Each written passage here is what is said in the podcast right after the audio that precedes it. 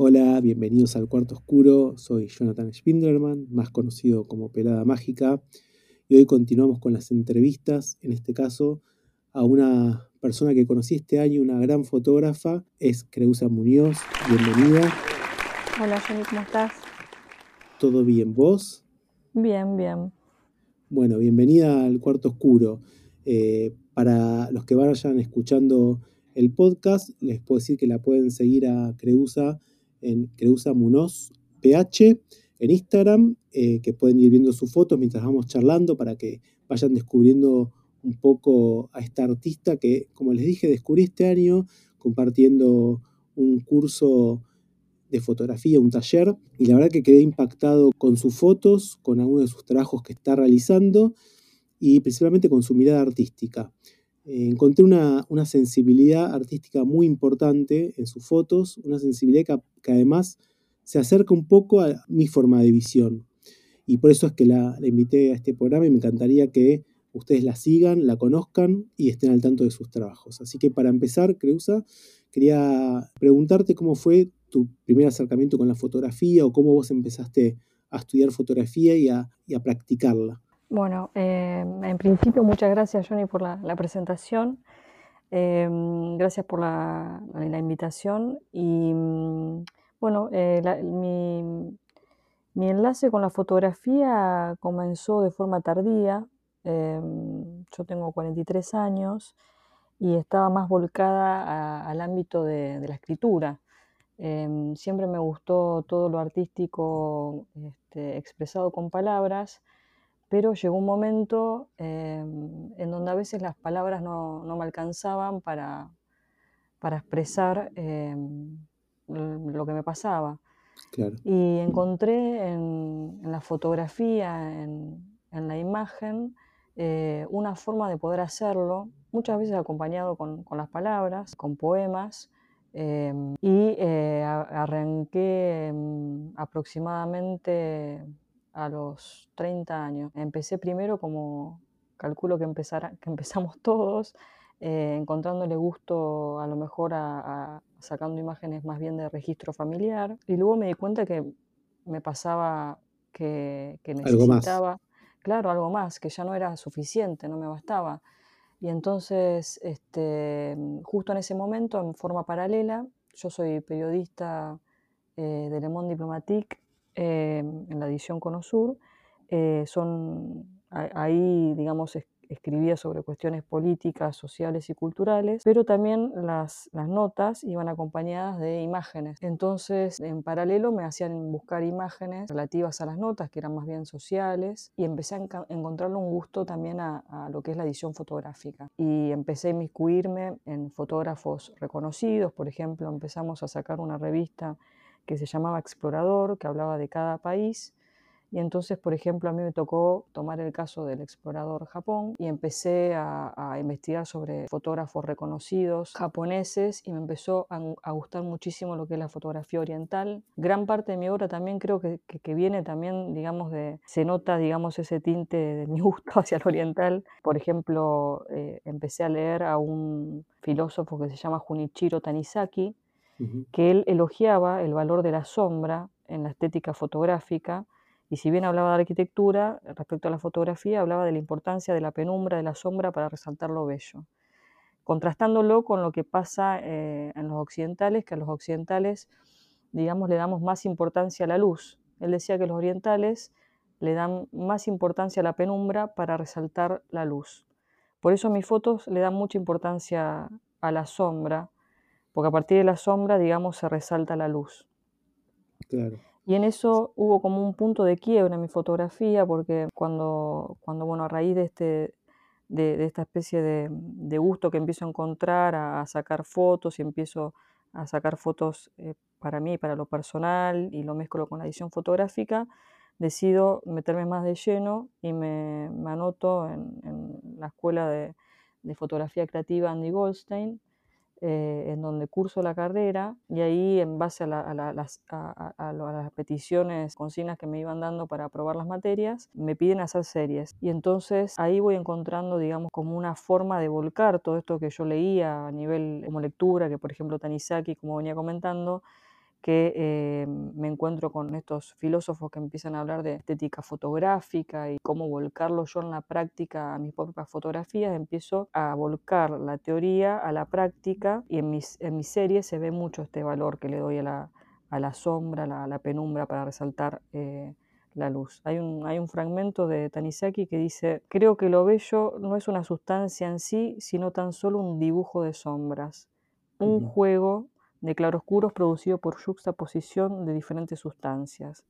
Así como una piedra fosforescente colocada en la oscuridad emite una irradiación y expuesta a plena luz pierde toda su fascinación de joya preciosa, de igual manera la belleza pierde su existencia si se le suprimen los efectos de la sombra. Esa es la idea central de él.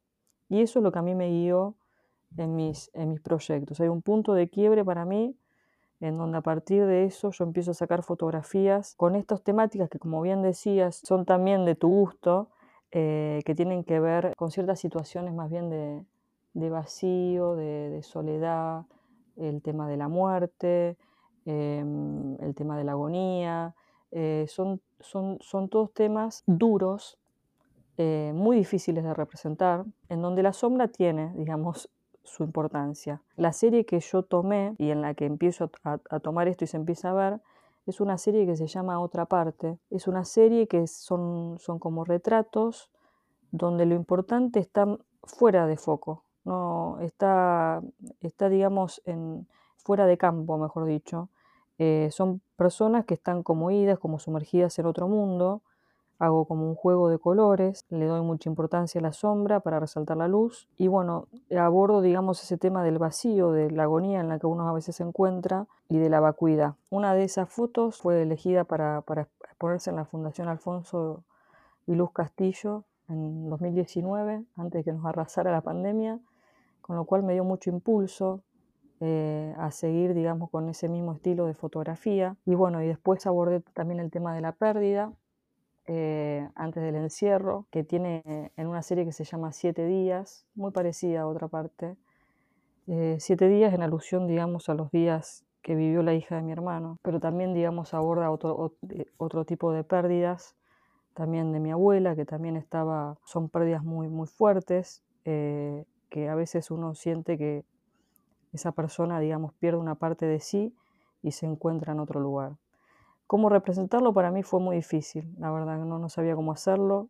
Eh, lo hice de una forma performática, donde aparecía yo en las fotos, una situación de espera, nunca se me ve la cara. Esa serie por ahí, para mí las imágenes más logradas eh, sobrevinieron cuando, cuando yo en ese momento que estoy haciendo la serie, mi hijo cae internado.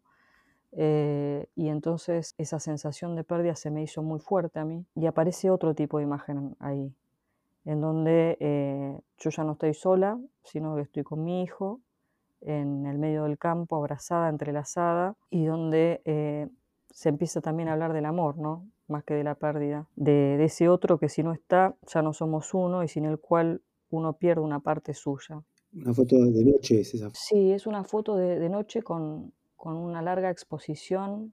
Mm, no sé si la recuerdas, es una donde estoy abrazada. Sí, la recuerdo, es una de las que más me gustó de, eh, de, toda la serie, la, me, impactó muchísimo. Claro, ese como estrellado y después otra en, el medio de la tierra, fundida yo en un abrazo con él, eh, cuando ya estaba recuperado. Pero para mí eh, fue como un avance porque no podía pasar, digamos, este, en la serie estaba como trabada con, con un mismo estilo de imagen y a partir de que me pasa eso y que realmente yo empecé a sentir como una especie de temor a, que eso sucediera, pude representarlo de otra manera. A veces, viste, como las cuestiones que a uno le pasan en la vida sirven como motor, como impulso para, para los proyectos y, de alguna manera ayudan, ¿no? Mucho.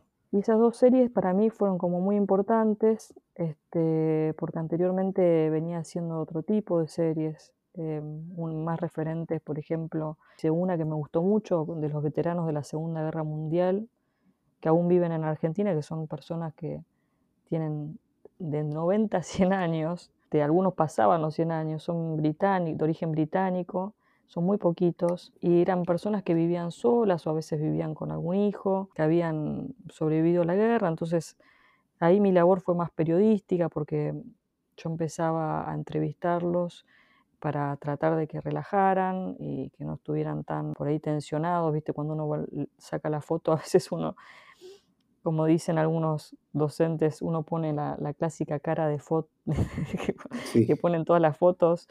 Entonces, para tratar de salir de esa foto clásica en la que uno sin querer, inconscientemente pone, este, se, se, pone en, pose, eh, iba hablando con ellos sobre el, cómo era su experiencia, cómo había sido su experiencia en la Segunda Guerra Mundial. Eran como niños, cuando contaban sus historias de cómo pasaron la guerra, qué pasó después, cómo sobrevivieron, eh, lo contaban con una ansiedad, eh, con una...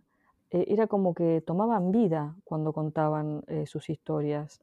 Algunos me mostraban, hay, hay fotos en Instagram que se pueden ver, que me mostraban con sus manos ya con las pecas negras de la vejez, los álbumes de ellos cuando, eran, cuando habían estado eh, en la guerra con este, las medallas. Y era muy lindo ver esa niñez, eh, que eran como niños encorsetados en cuerpos derruidos. Eh, era como muy, era como algo contradictorio y, y asimismo me encantaba verlos tan contentos. Y bueno, ellos iban eligiendo el lugar donde querían ser retratados, de su casa. Me gustó mucho hacer esa serie, me conecté mucho con, con las historias del otro eh, es una serie distinta porque no es, no es, performática. Yo generalmente en las últimas series estaba yo metida mucho en la, en la fotografía, o sea, era como directora y modelo a la vez, ¿no? Este, es muy difícil estar en esa situación. Eh, y acá es como que ellos elegían el lugar, era un retrato ambientado, a color, con historias escritas abajo, eso no, bueno, no se va a poder ver en Instagram lo, lo, lo que escribí. Eh, me gusta mucho escribir poemas, eh, sobre todo escribí poemas en las series posteriores que eran performáticas, Siete días, esa porque me movilizó mucho, en donde cuento este, bien por qué se llama Siete días y, el tema de la pérdida. Y bueno, así me fui conectando con la, con la fotografía y últimamente estoy eh, en otra serie eh, que es, se llama La piel de la tierra. esa serie la, la empecé a hacer en plena pandemia, con pocos recursos como todos nosotros, todos los fotógrafos, encerrados, confinados. Me empezó a, tomar mucho el tema del cambio climático, que lo, siento como, como muy feroz y también siento que estamos de forma muy pasiva viendo todo lo que está sucediendo, todo como la sequía en el río Paraná, los incendios, todo lo que está sucediendo, digamos, en el mundo y en nuestro país y entonces empecé ahí a jugar un poco con la manipulación fotográfica, eh, haciendo juxtaposición de imágenes. Generalmente en esa serie lo que se puede ver es cómo aparecen personas y, animales mezclados con elementos de la tierra seca eh, del Paraná, eh, cuando se, se, fue arrasado por la sequía, de no sé, arena, bueno, cuestiones que iba encontrando ahí in situ que mostraban los vestigios del cambio climático, cómo nos afecta a nosotros los seres humanos y los animales también.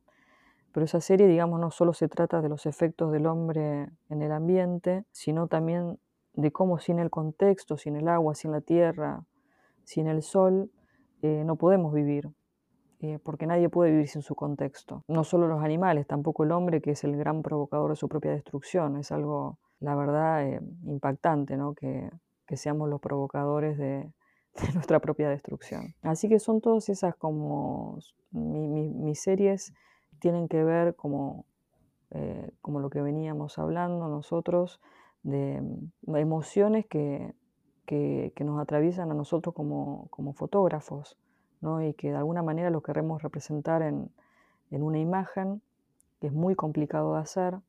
Em, siempre estamos yendo y viniendo, ¿no? con, este, tratando de, ver de qué forma lo representamos. Eh, aprendemos mucho del error. El error es fundamental para crecer. Y también de la mirada del otro, ¿no? de nuestros compañeros. A veces esos espacios que, como mencionabas, como somos compañeros de un curso, de una clínica de Juan Tramnik, eh, esos espacios donde nuestros compañeros nos, nos, muestran cosas que aún este, viéndolas nosotros no las podemos percibir, porque estamos muy metidos en el proyecto y siempre la, mirada del otro para avanzar eh, es fundamental. todos estos proyectos están abiertos todavía, no sé, no sé con cuál voy a seguir. Yo creo que, que, vas por buen camino. Si me dejas decirte algunas cosas, primero, digamos, lo que dijiste sobre tus fotos, que yo la verdad no lo habíamos hablado antes de, hacer la entrevista y yo me, acá me hice un machete. Estaba viendo tus fotos de Instagram y recordando las fotos también que, están subidas en el grupo del taller. Y si te digo las palabras que anoté, son prácticamente las mismas que dijiste vos, el vacío, la muerte, la sombra. Así que era muy, muy interesante cómo primero transmitís todo eso, porque como digo, sin decirlo en broma, o sea, realmente lo había escrito antes de, tener la charla con vos. Eh, segundo, que me parece muy interesante cómo vos podés, como así como dijiste que querías transmitir con imágenes las palabras, también me parece súper interesante cómo vos transmitís con tus palabras tu fotografía y que me parece que ahí está tu sensibilidad artística, ¿no? Cómo vos te nutrís de la escritura, de lo filosófico y cómo aprovechás todo ese conocimiento y ese expertise que tenés y lo pasás a la fotografía y de la fotografía también lo, lo puedes volver a pasar a las palabras y a la expresión. Entonces me parece que en ese en esa sensibilidad artística que tenés, en ese camino artístico que tenés, creo que lográs una buena síntesis, como veníamos hablando antes de empezar la charla, una, lográs una síntesis que transmite un montón de cosas. Y todo esto que vos comentás sobre los procesos que tuviste en las diferentes y que tenés en las diferentes series, las pérdidas, familia, los veteranos, todo, todo lo que te fue llevando a generar, bueno, el medio ambiente, esa serie que también yo tuve el agrado de poder ver y que me encantó, todo eso que a vos te inquieta como persona, como ser humano, y que vos lo querés transmitir a través de la fotografía y de algún escrito, creo que ahí, por ahí está el camino y eso se, ve, se, siente en tu fotografía.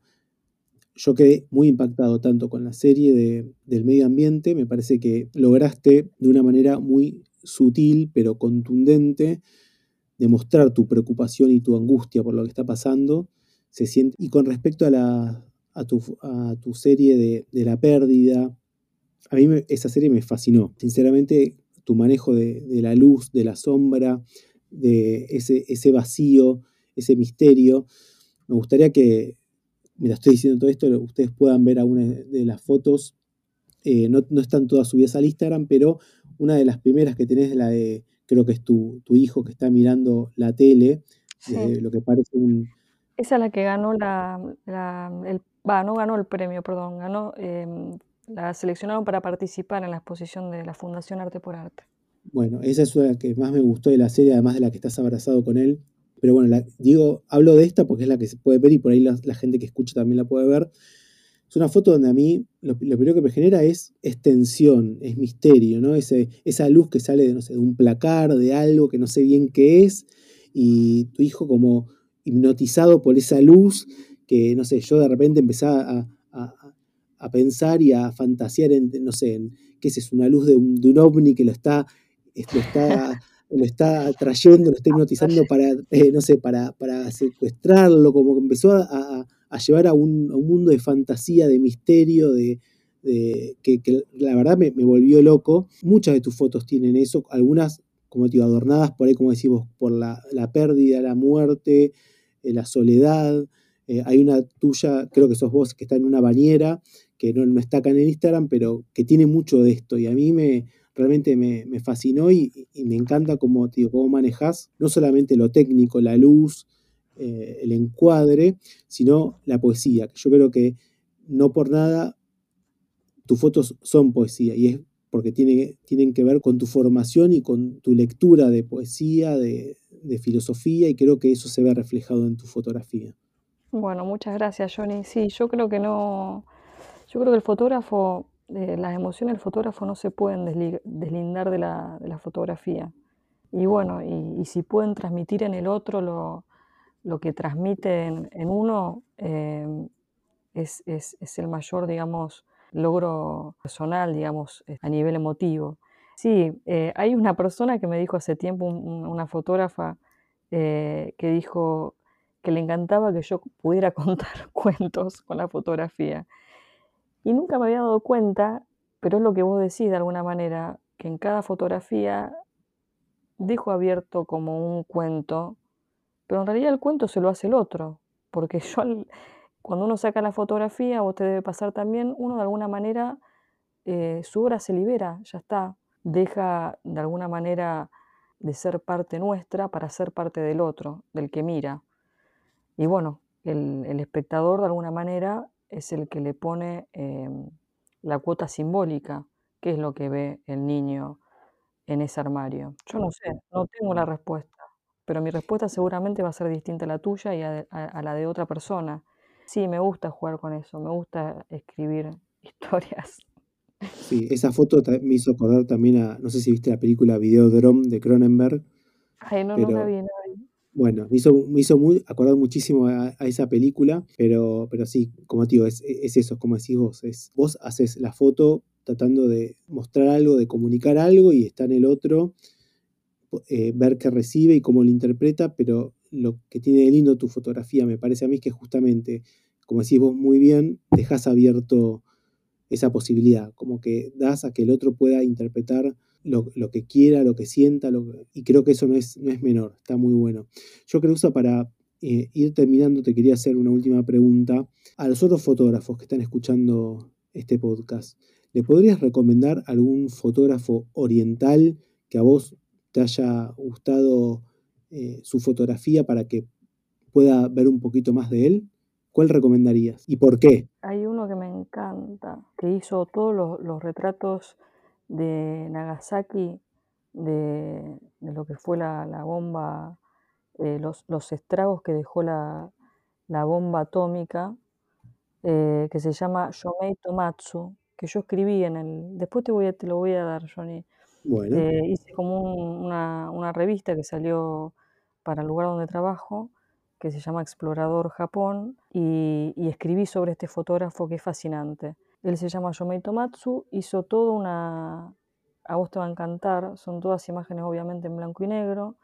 Él recorrió todo lo que fue después de la Segunda Guerra Mundial, eh, cuando fue la explosión de la bomba atómica en Nagasaki, y retrató las huellas de la bomba.